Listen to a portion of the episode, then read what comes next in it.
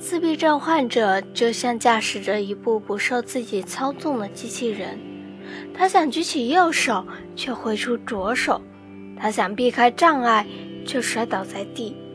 他所看到的和听到的世界和我们有很大的不同。有时候，因为接收到外界传来过多的信息，让他根本来不及处理，在手忙脚乱的情况下，还没开始任何动作。仪表盘却已经宕机。他开始活动时，还会因为真慌来不听指挥，无法闪开迎面而来的危险。他费尽力气，好不容易才能再站起来，并且试着想要和其他人沟通时，却又发现无论如何也调整不到正确的互动频率。原来他脑中所想的话，说出来却是别人听不懂的机器人语言。